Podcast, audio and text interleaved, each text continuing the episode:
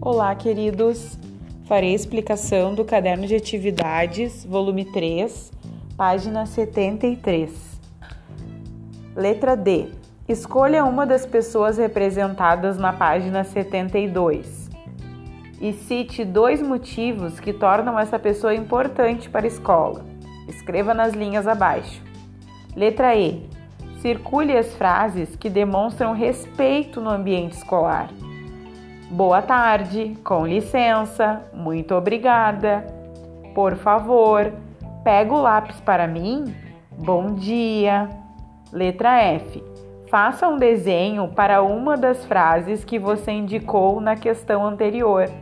Ótima atividade!